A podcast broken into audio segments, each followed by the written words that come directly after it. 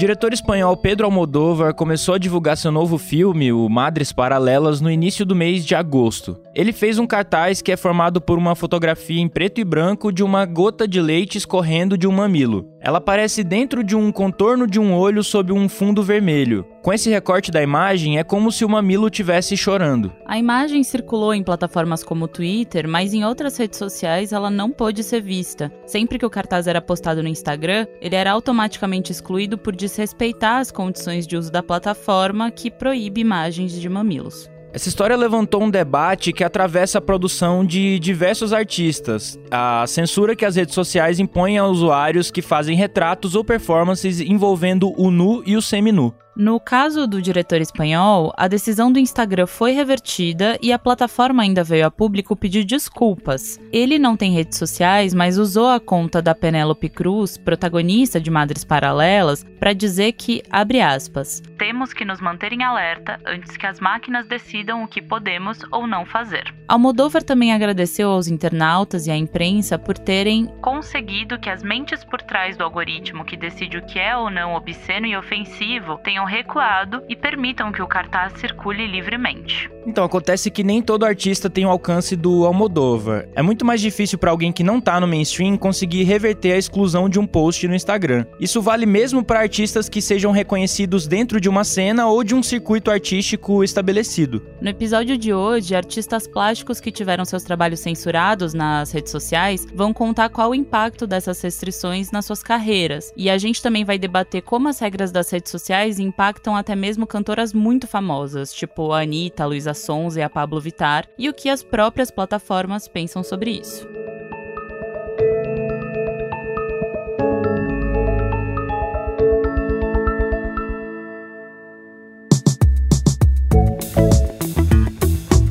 Esse é o Expresso Ilustrado, podcast de cultura da Folha, com episódio novo todas as quintas às quatro da tarde. Eu sou o Lucas Breda. E eu sou a Carolina Moraes e a edição do programa é dela, a Natália Silva, que é a DJ mais incensurável da podosfera intergaláctica. Não se esquece de seguir o Expresso na sua plataforma favorita. Bom, como a gente mencionou, o desfecho do caso do Almodóvar é mais uma exceção do que a regra para artistas que trabalham com a nudez. O Pedro Martins, que é repórter da Ilustrada, ele escreveu uma reportagem sobre como os algoritmos têm cerceado as obras de arte nas redes. Os representantes do Instagram e do YouTube falaram pro Pedro que eles tentam encontrar um equilíbrio entre a liberdade de expressão e a segurança dos usuários nesses casos, e que os algoritmos estão em constante mudança para melhoria. Mas eles também admitem que erros não são raros, e é nesses momentos que os seres humanos entram em cena para definir o que deve ser de fato excluído ou incluído de novo novo na plataforma. O Pedro também ouviu profissionais de várias áreas da cultura que tiveram seus trabalhos deletados das redes e consideraram a decisão equivocada. Esse é o caso do artista visual Francisco Hertz, de 36 anos. Meus desenhos, pinturas, fotografias são barradas desde que eu criei minha conta em 2012, das mais diversas maneiras. O Francisco investiga o corpo masculino em desenhos, pinturas e fotografias que já estiveram numa série de exposições, mas no Instagram ele foi acusado de violar a política de nudez e teve sua conta excluída. Isso foi uma semana semana antes do Mamilo do Almodóvar ser censurado. E ao contrário do diretor, ele não conseguiu reaver seu perfil até quando ele conversou com o Pedro Martins. É quase impossível prever a reação do algoritmo em relação às imagens. É uma sensação de certeza o tempo todo. A gente nunca sabe o que o robô vai pensar. Segundo ele, a exclusão definitiva da conta nesse ano aconteceu de uma maneira repentina. Eu repostei um conteúdo que provavelmente não deveria estar no Instagram. O post foi apagado junto com a minha conta de uma hora para outra, sem nenhum tipo de aviso. E quando eu voltei para para minha conta e tentei reabri-la, não havia como. O Instagram me avisou diversas vezes que isso poderia acontecer, só que como eu nunca eu nunca me atentei a essas regras bobas do Instagram, eu acabei não não não mudando meu conteúdo de postagem porque eu tinha certeza, ainda tenho que não posto nada de errado. Quando a plataforma não derrubava as imagens das obras do Francisco, ela diminuiu o alcance das postagens dele. Na prática, isso significa que os algoritmos fazem com que elas apareçam para poucos seguidores do perfil do artista na linha do tempo. Essa prática é conhecida como shadow ban, um termo que pode ser traduzido do inglês como banimento secreto, já que o autor das publicações não é informado da restrição imposta. A minha conta servia mais como uma forma de interação direta com o público. E nele o público podia, de forma diária, ter contato comigo e até contato direto comigo. Assim sendo, sim, eu poderia viver sem Instagram, mas eu não posso deixar de perceber que para um artista jovem, o Instagram ele pode ser a janela que, que faz de fato o artista existir para o mundo. E seria uma bobagem minha eu não me atentar a esse tipo de detalhe, né? Mas estar tá no Instagram não é uma questão só de aparecer para o circuito de artes. O Francisco conta que teve um prejuízo financeiro com a exclusão da conta porque os colecionadores acompanham os trabalhos pela plataforma e isso acabava se revertendo nas vendas propriamente. Existe um desejo do colecionador de arte, especialmente de arte política, de conhecer o cotidiano do artista para saber se ele é coerente com a própria criação ou não, né? O Instagram não pode decidir o que meu público, meu público deseja ver. E por isso que eu não cedi em nenhum momento, não, não, não quis ceder o meu trabalho ou ser menos incisivo nas coisas que eu produzo, sabe? O... A gente não pode ficar refém desse tipo de coisa. O Instagram ele se tornou um grande patrão maluco que acha que pode mandar no que você, no que você publica, no naquilo que você cria. Para a gente trabalhar com criação, um grande desrespeito, sabe?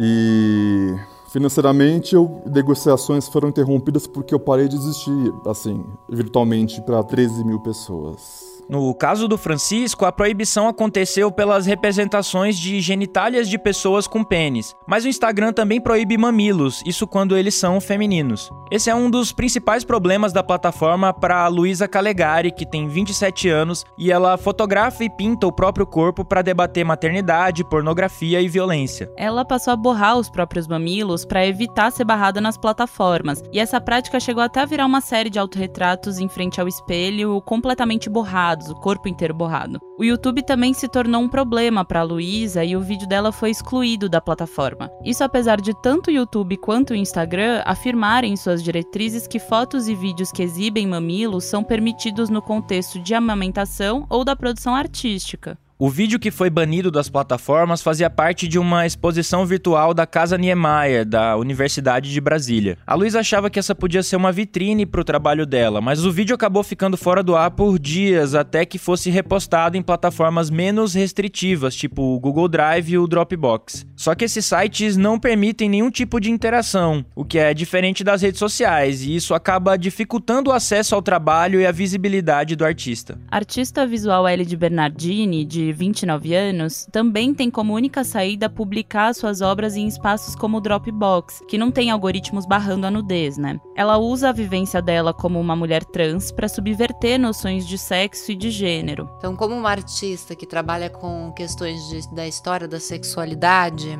e que tem um trabalho que o teor é um teor erótico, que tem a ver com o erotismo, com o corpo humano e que por muitas vezes esse corpo ele está desnudo, despido em cena, eu tenho sofrido bastante censura do, do Instagram. Todas as minhas fotografias que aparecem mamilos ou que aparecem genitálias, mesmo que elas sejam vistas no circuito das artes plásticas como uma obra de arte, sejam comercializadas nas galerias, na plataforma do Instagram, nem a minha conta pessoal, nem as contas das galerias conseguem divulgar esses trabalhos, os trabalhos que contenham uh, essas imagens de, de nu, de nudez e de erotismo. Uma das obras da Ellie que mais tem dificuldade de circular é o vídeo de Meu Cu é uma Festa, uma performance em que ela penetra no próprio ânus um pirulito para ironizar a dicotomia entre o que é prazer e o que é tabu. O ânus também funciona como uma espécie de símbolo comum aos corpos cis e transgênero. Mas essa obra da Ellie, especificamente, levanta uma outra questão. Ela conta que não é qualquer galeria ou curador que aceita exibir o vídeo, e que entre esses que aceitam, vários pedem que a projeção seja coberta numa espécie de aviso aos espectadores do que será visto, e é uma prática que ela não permite na exibição dessa obra. A única performance que a artista diz que consegue levar com certa facilidade às exposições é a chamada Dance Comigo.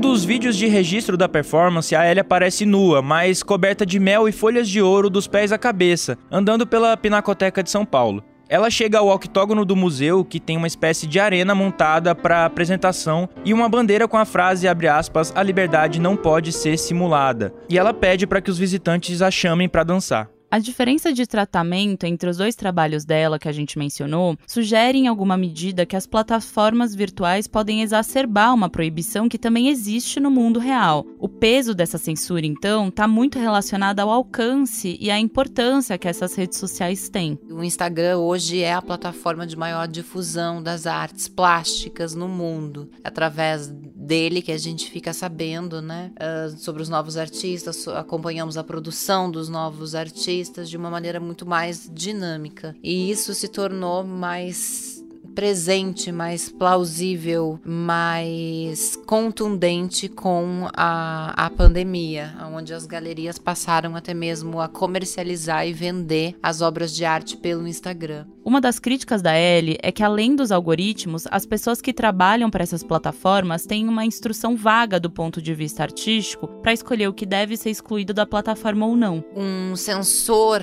ele não é, ele não necessariamente tem um conhecimento sobre a história da arte ou está, por exemplo, atualizado sobre o que vem sendo produzido e feito dentro da arte contemporânea hoje. E, e não só nas, no campo das artes visuais, como no teatro, na dança. Os sensores, essas pessoas que são contratadas por essas plataformas, não têm uma formação que lhes permitam ter um olhar uh, apurado e sensível para as imagens que eles que passam, né, para para eles avaliarem. Então, muitas vezes, obras de arte, até mesmo obras de arte clássicas, como O Nascimento da, da Humanidade, O Surgimento da Humanidade, do Edouard Colbert, que é uma pintura do século XIX, que está exposta no Louvre. Ela já sofreu várias censuras, tanto pelo Facebook quanto pelo Instagram, e nunca pode ser comercializada, nunca pode ser exibida, nem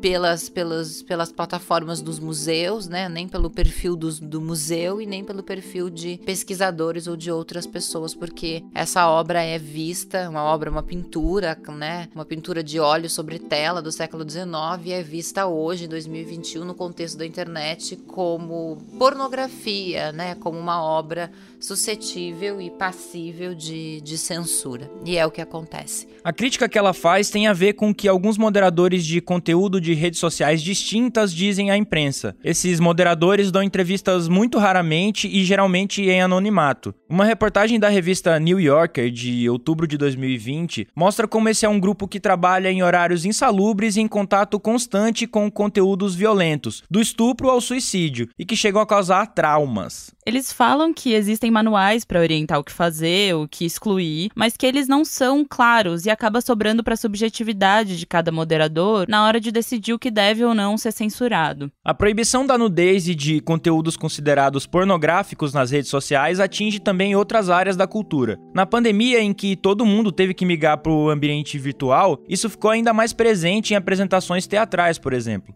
Várias companhias que trabalham com nudez tiveram que buscar outras alternativas para se apresentar ao público. Uma delas foi o Web Strips, em que seis artistas seguiam a proposta de desnudar as próprias carreiras, enquanto eles faziam literalmente um striptease para a câmera. E quem ia assistir ao espetáculo era adicionado a uma lista de melhores amigos do perfil da produtora da peça dentro do Instagram. É, quando eu conversei com o diretor da peça, o Jorge Alencar, no começo desse ano, ele comentou que a única imagem que derrubava todo o conteúdo dos stories nos testes que eles fizeram antes de começar a peça propriamente era justamente uma Milo feminino. Tanto que na apresentação a que eu assisti, o mamilo de uma das atrizes aparecia totalmente borrado. E foi mais interessante ainda notar que o pênis de um dos atores não foi banido, porque não derrubava o conteúdo dessa lista de melhores amigos. Loucura. O Jorge Alencar, inclusive, falou num episódio do Expresso Ilustrado sobre nudes durante a pandemia. Se você não ouviu, procura aí, que é um episódio bem legal. E essa censura nas redes sociais também impacta o trabalho de cantoras famosas, com milhões de seguidores, dessas que podem usar todo esse poder midiático midiático para levar essa legião de fãs raivosos a protestarem. É o caso, por exemplo, da Anitta, da Luísa Sonza e da Pablo Vittar, que fizeram o clipe Modo Turbo, lançado no ano passado.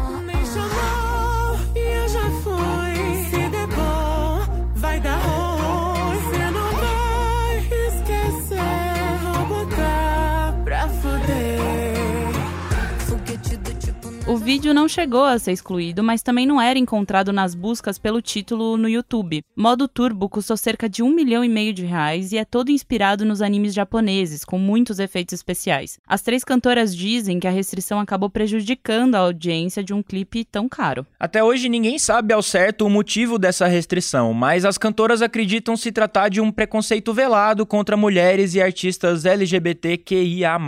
O YouTube veio a público pedir desculpas e admitiu que os algoritmos tinham cometido um erro, mas isso não foi suficiente para esclarecer toda a situação. E a gente teve outro exemplo recente desse tipo de restrição na música. A Poca, que participou da última edição do BBB, também teve um clipe com alcance limitado pelo YouTube. Muito prazer, sou a Poca, aquela que te deixa louca. Gostou do que eu faço com a raba? Imagina o que eu faço com a boca. Te quero de lado, de frente. De o vídeo de Muito Prazer também ficou mais difícil de ser encontrado nas buscas e a restrição até impediu que a cantora patrocinasse o clipe para chegar a mais usuários por meio daquelas recomendações que o YouTube mostra no fim dos vídeos. A Poca falou com Pedro Martins, o repórter da Ilustrada que escreveu sobre esse assunto na Folha. Ela disse que a plataforma tá cheia de conteúdos racistas, homofóbicos e machistas que não são barrados e que por isso a regra é seletiva. Ela disse que, abre aspas, quem mais sofre são as mulheres. Nunca vi um homem passar por isso. Sempre vão julgar mais a mulher, seja na vida real, seja na internet. Aqui vale a gente dizer que o clipe da Poca não mostra órgãos genitais e nem mamilos, ainda que a letra seja bem sensual. No caso dela, o YouTube diz que a restrição partiu de denúncias de usuários e foi retirada depois de ser revisada por um ser humano, mas a Poca nega que o problema tenha sido resolvido e diz que até hoje não consegue colocar dinheiro para impulsionar o vídeo. Em resposta à Folha, o YouTube disse que prefere que os algoritmos tenham uma alta taxa de erros do que permitir que conteúdo que eles classificam como potencialmente nocivo circule pela plataforma. A Sandra Jimenez, que é diretora de parcerias musicais do YouTube na América Latina, disse que a plataforma não permite nudez com o objetivo de satisfação sexual, mas que há instâncias em que ela pode ser permitida. Ela dá o exemplo de um fotógrafo exibindo retratos ou um clipe com pessoas nuas ou seminuas dançando. O clipe da Poca, mesmo com as restrições, já passa das 2 milhões de visualizações, algo que só é possível pela fama que ela adquiriu na carreira. Mas enfim, existem casos também na música em que a censura acaba atrapalhando de maneira ainda mais pesada o trabalho de artistas que têm na nudez o centro da sua arte. Esse foi o caso da Laura Dias, da banda Teto Preto, que faz experimentações com música eletrônica e tá por trás da festa Mamba Negra, que é bem conhecida aqui na noite de São Paulo. Eles têm um disco lançado. O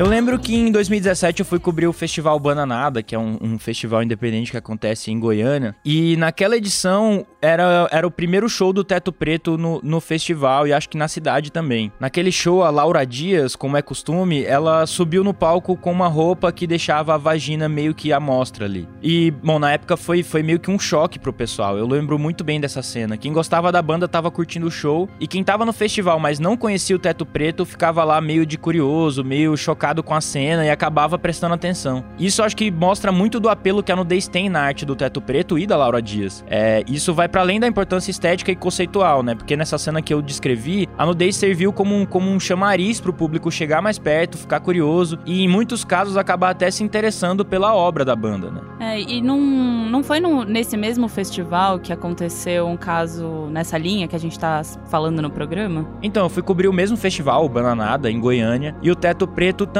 tocou em 2019. E, bom, eu tava cobrindo pra, pra Folha. E no texto que a gente deu sobre a cobertura na Ilustrada, a foto principal era da Laura Dias no palco, ou seja, ela tava lá nua, né? Ou pelo menos meio nua. E o fotógrafo, ele tentou compartilhar a, essa mesma foto que saiu na Ilustrada no Instagram, mas a plataforma acabou barrando. E, na real, que isso é uma coisa recorrente pra Laura Dias. É, e como as redes não permitem que ela se apresente nua, como ela faz nos palcos, a Laura não consegue levar pra internet a catarse que ela provoca nas pistas de dança. Ela disse que já perdeu a conta de quantas vezes foi censurada, tanto ao compartilhar fotos de shows quanto ao tentar se apresentar virtualmente. Isso impediu que ela fizesse lives, algo que salvou muita gente durante a pandemia. Mas a Laura diz que ela se recusa a ceder aos algoritmos e que se não fosse pela necessidade de promover o trabalho, ela já tinha saído das redes sociais. E na entrevista ao Pedro, a Laura ainda disse o seguinte: eu preciso da minha buceta para me apresentar. Não tem como eu tirar de mim e guardar.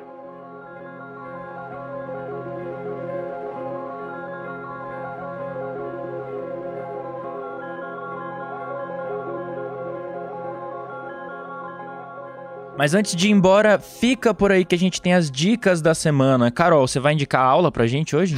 Deus me livre. Não estudem. Brincadeira, estudem.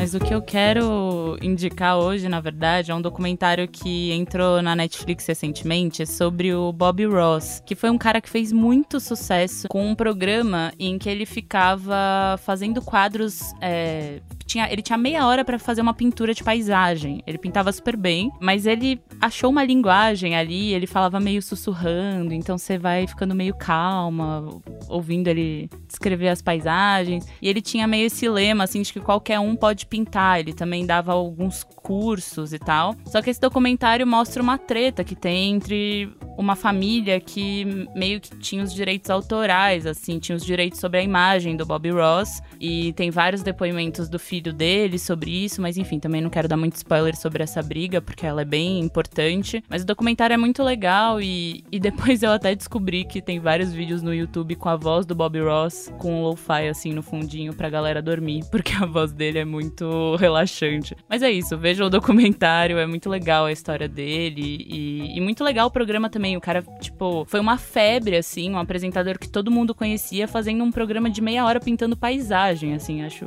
Pra mim é uma loucura isso. Mas é isso, Lucas Breda. Diz aí o que, que a gente precisa conhecer. Precisar, precisar, ninguém precisa de nada, né? Se for parar pra pensar bem. Precisa de praia. É, praia de fato é uma coisa que as pessoas precisam. Não, mas assim, eu tô, eu tô, eu tô lendo um livro que quando eu acabar de ler eu indico, mas é um livro sobre, sobre música jamaicana, uma coisa nada a ver, né, com o programa de hoje nem com nada, mas enfim. Eu tô, eu tô lendo esse livro e aí em algum momento ele fala ali sobre, sobre exatamente o momento em que a Jamaica resolveu fazer uma música própria e não só ficar copiando o R&B e o jazz americano. E é quando eles juntam músicos no estúdio para tentar meio que desenvolver o que veio a ser o ska, o rocksteady, o, o reggae, o dub e enfim. E aí tem um disco que é exatamente desse momento, que é um disco chamado Destiny, Rare Sides from Studio One, que é um disco dos Wailers, que é a banda do Bob Marley, só que na época não era Bob Marley and the Wailers, era só o The Wailers, porque tem o Peter Tosh também, eles fazem aquelas vozes harmônicas e tal. E é muito interessante porque mostra ainda todo esse momento de ingenuidade que essa música jamaicana tava passando, do tipo assim, eles ainda eram muito influenciados, aprenderam a tocar instrumentos tocando R&B, tocando jazz americano, mas agora estavam em busca de ritmos um pouco diferentes, de, de, colocar um sotaque, vamos dizer assim, naquelas melodias. E esse disco é assim, é, é na verdade uma compilação, né? De, não sei se de ensaios e de coisa, ou de coisas realmente gravadas por eles, mas é realmente muito bom. Chama Destiny, Rare Sides from Studio One. Ouçam a gênese da música jamaicana aí. Muito bem. Esse foi o Expresso Ilustrada, com episódios novos todas as quintas às quatro da tarde. Eu sou Carolina Moraes. Eu sou o Lucas Breda, a edição do programa é da nossa Natália Silva, a DJ Natinha, a mais incensurável de toda a podosfera intergaláctica. Adeus. Um beijo. Vamos pra praia.